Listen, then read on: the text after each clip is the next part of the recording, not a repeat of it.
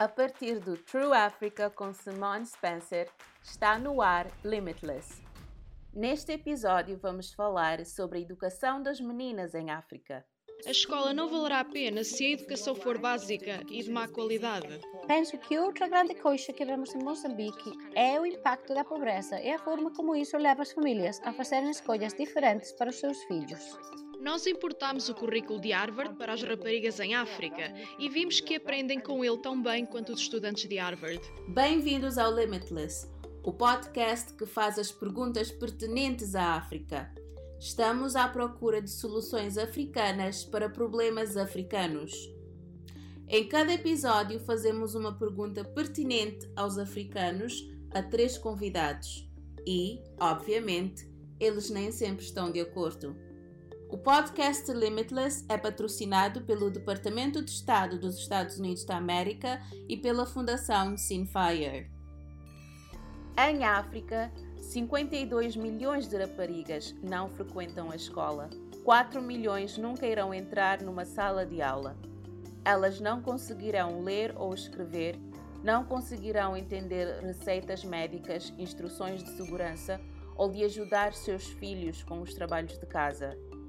É por isso que a educação das mulheres está frequentemente na vanguarda do trabalho de desenvolvimento em África, mas algo não está a funcionar. A ONU admitiu que, embora a diferença de género tenha diminuído, o progresso está a estagnar. Foi por isso que quis falar com três mulheres que fizeram da sua missão a melhoria da vida das mulheres na sua comunidade. Onde estamos a falhar? Primeiro vamos falar com Noela Corsaris Musunka, uma mulher congolesa que cresceu na Europa onde trabalhou como modelo. Ela tem outra paixão, o que a torna uma das mais interessantes criadoras de mudanças no continente. Começou quando tinha 18 anos e regressou ao Congo para ver a sua mãe. Ela testemunhou a pobreza e a falta de oportunidades para as mulheres. Em 2007 fundou uma Laica, uma escola no Congo rural. Atualmente a escola educa mais de 400 raparigas. Ela explicou como mantém as raparigas na educação num país onde 7 milhões de crianças não vão à escola. A Malaika veio da minha própria história. Começámos há 15 anos atrás e durante esse tempo ela cresceu para se tornar num ecossistema dirigido para a comunidade que pode ser replicado em qualquer outro contexto no mundo. Começámos com uma sala de aula para um pequeno número de estudantes e agora temos uma escola primária e uma escola secundária que providencia educação de qualidade, holística e grátis a 400 raparigas. Onde acha que as pessoas se enganam quando pensam em manter ou não as raparigas na escola? Eu penso que é um caso de simplesmente oferecer às raparigas um local na oferta atual quando muitas destas escolas não são adequadas ou seguras para raparigas. Além disso, não se está a providenciar a qualidade de educação que inspira as raparigas. A Malaika, sabe, é uma escola de liderança e nós ensinamos as meninas a acreditar que podem ter um impacto no mundo e nas comunidades. A escola não valerá a pena se a educação for básica e de má qualidade. Ao não atender às necessidades da comunidade em geral, se não tivéssemos construído e restaurado os 23 poços, muitos, muitas destas raparigas não conseguiriam estar na escola a tempo inteiro. Ficariam doentes mais vezes e precisariam de mais tempo para ir buscar água a lugares mais distantes da família e ficariam grávidas mais cedo e casariam. Portanto, a educação é a forma de manter as raparigas em segurança. Tendo em conta que fala de segurança, pode dar-nos um exemplo particular, talvez de uma rapariga específica que decidiu ficar na escola e de como você, com a sua organização, fizeram com que isso acontecesse? Eu vou falar de uma, de uma estudante que ficou órfã desde que ela e as irmãs tinham 11 anos. Por motivos de confidencialidade, não, não vou dizer o nome. Mas ela passou por uma fase muito difícil, pois teve de viver com a tia materna, que era muito dura com as meninas. Ela era uma adolescente, a situação em casa desabou, depois seguiu-se um período de instabilidade emocional e teve de andar de casa em casa, e portanto ela decidiu, aos 14 anos, deixar a casa da tia e a escola. Mas nós somos mais do que uma escola, sabe? nós preocupamos-nos mesmo com os estudantes. Nós fomos ver a família, nós fomos vê-la a ela, tentámos organizar e tomar iniciativa e queríamos de facto garantir que ela voltava à escola, pois quisemos oferecer a garantia de segurança e educação para que ela possa ter controle sobre a sua vida e, e que dentro de alguns anos ela tenha um diploma para ir procurar emprego. Portanto, nós atravessámos barreiras para a trazer de volta para a escola e conseguimos. E ela está a estudar tão bem e a adaptar-se tão rápido a cada situação.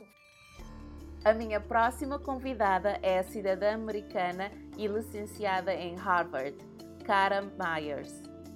Cara é a cofundadora da iniciativa do almoço escolar em Moçambique, uma organização sem fins lucrativos. Eles certificam-se de que as crianças das escolas são alimentadas de forma adequada com mantimentos dos agricultores locais. Eu perguntei-lhe por que é tão difícil manter as meninas na escola?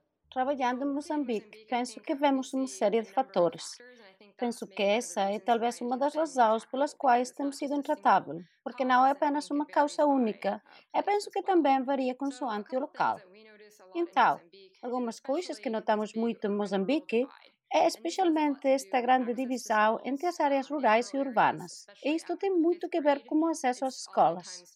Nas zonas rurais, especialmente depois do quinto ano, torna-se muitas vezes muito difícil para as raparigas chegarem a uma escola, mesmo andando a pé. Penso que outra grande coisa que vemos em Moçambique é o impacto da pobreza e as formas como isso leva as famílias a fazerem escolhas diferentes para os seus filhos.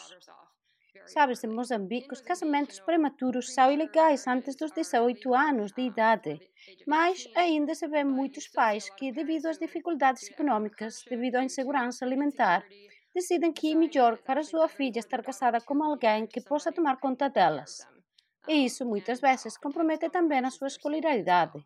Seria muito bom se pudesse contar-nos um pouco mais sobre as razões que a levaram a decidir despender tanto tempo para lançar a iniciativa do almoço escolar em Moçambique? Sim, é definitivamente algo pelo qual sou muito dedicada e também todos os envolvidos na iniciativa do almoço escolar em Moçambique.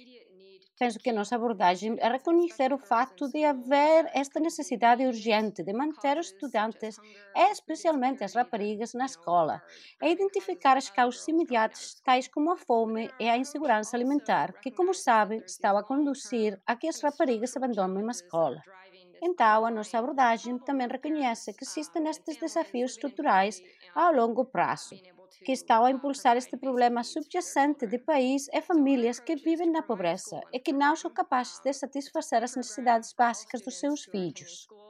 A nossa abordagem é providenciar um programa de rede de segurança nas escolas e assegurar que os estudantes estejam motivados a vir, tendo a nutrição de que necessitam, sendo também uma garantia para os seus pais. Nestas zonas rurais, a razão pela qual muitos países lutam contra a insegurança alimentar é porque a sua produção agrícola é muito pouca, é abaixo do nível de subsistência e há muitas razões para isso. A falta de acesso a serviços e uma consequente falta de acesso aos mercados. Como tal, usamos o programa da merenda escolar como meio para fornecer esses fatores aos agricultores e proporcionar-lhes um mercado para venderem. Eles vendem as suas colheitas diretamente à nossa organização que depois as cozinha para as refeições escolares. É possível para si olhar para trás e pensar, talvez, numa única rapariga que tenha sido ajudada pela sua iniciativa e pelos seus esforços no terreno, no trabalho que tem feito Roberto e a equipa na região de Chokwe, em Moçambique? Quem realmente se destaca para mim é Alicia Obezé. Ela estava no sexto e sétimo ano quando o nosso programa começou, e isso foi mesmo no meio de uma seca. E foi uma altura em que muitas crianças estavam a abandonar a escola. Ela estava neste momento crítico em que muitas raparigas não terminam a escola. Muitas vezes os seus pais optam por casá-la porque atingiram uma certa idade. Seus pais acabaram por ser alguns dos primeiros agricultores a trabalhar conosco no nosso programa de agricultores e por isso receberam os melhores serviços e começaram a vender a sua produção ao programa de merenda escolar. Penso que, através desse tipo de compromisso, os seus pais acabaram por ser realmente fortes apoiantes da educação para as suas raparigas. A minha terceira convidada é Geneba Gori. uma especialista em educação do Mali que, tal como Cara, se formou em Harvard Kennedy School of Government e agora trabalha para o Banco Mundial. Ela foi cofundadora da Suadela, uma organização que tem como objetivo desenvolver as capacidades de negociação das raparigas. No Mali e em muitos países africanos, há um decréscimo no número de raparigas que vão à escola, especialmente à escola secundária. Há muitos fatores que explicam isto. Alguns dos fatores mais influentes são as normas sociais e os estereótipos. É visto como mais importante para as raparigas tornarem-se boas esposas e mães e tomarem conta da casa. Há também outros fatores sobre os quais devemos pensar. A ausência de modelos a seguir. Estudos mostram que para querer trabalhar trabalhar ou ver-se numa determinada profissão, uma pessoa precisa de ver alguém da comunidade que se pareça consigo, subir na carreira e provocar um impacto. Há muitos fatores. As pessoas têm estereótipos e as raparigas têm muitas vezes a impressão que nem todas as profissões estão abertas para elas. Então, mais dificilmente irão para profissões que as ajudariam, a elas e ao seu país, a progredir. Elas pensam que esse tipo de profissões não são apropriadas para si. Estou a pensar em particular em ciência, tecnologia, engenharia e matemática, mas também agricultura e trabalhos mais físicos. E claro, há o problema da falta de confiança. Mas muitas organizações estão a começar a enfrentar esta situação. Eu vou explicar porque é que fundei esta iniciativa. Da minha parte, isto veio da ideia de que as mulheres estão cheias de potencial, especialmente as que estão à nossa volta.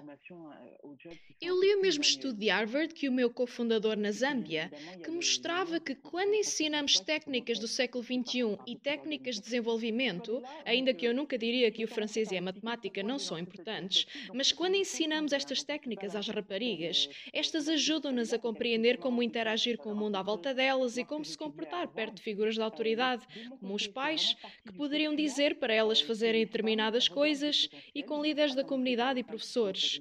Temos de ensiná-las a falar com este tipo de pessoas e a lutar pelos seus direitos. Muitas das raparigas que ensinámos pensavam que poderiam apenas perder ou ganhar e não estariam dispostas a lidar com o conflito. Dissemos que as ensinaríamos a negociar.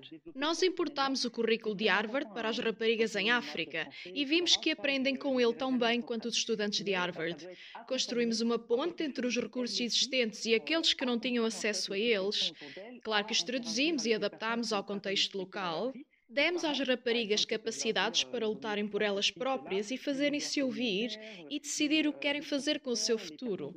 Ajudámo-las, claro, sem arrasar com as normas culturais, sem ofender os seus anciãos ou fazer coisas contrárias à sua comunidade. Isto é acerca de ensiná-las a ver a vida de uma perspectiva diferente e de analisar o problema de formas alternativas. Se uma pessoa compreende o que outra quer, então pode encontrar soluções que sejam do seu interesse, soluções criativas e que ajudam a todos. Não estamos à procura de respostas simples neste podcast.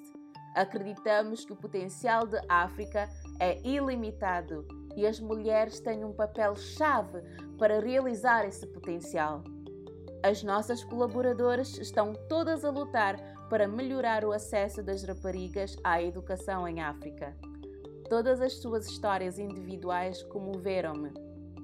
Há questões práticas reais que impedem as raparigas de frequentar a escola, preocupações sobre a sua segurança ou sobre casas de banho e instalações sanitárias para quando estão menstruadas. Mas trata-se também de uma mudança de mentalidade, tanto para as raparigas como para os pais. Os pais precisam de ajuda para darem prioridade à educação. As raparigas precisam dessa educação para se capacitarem a elas próprias e as suas comunidades. Obrigada por sintonizar. Para saber mais, visite o site www.trueafrica.co limitless ou siga True Africa no Facebook e no Twitter. Junte-se à conversa com o hashtag LimitlessAfrica. Tem estado a ouvir o Limitless. Eu sou a Simone Spencer. O podcast Limitless é uma produção da True Africa. Este podcast foi patrocinado pelo Departamento de Estado dos Estados Unidos da América e da Fundação Sinfire.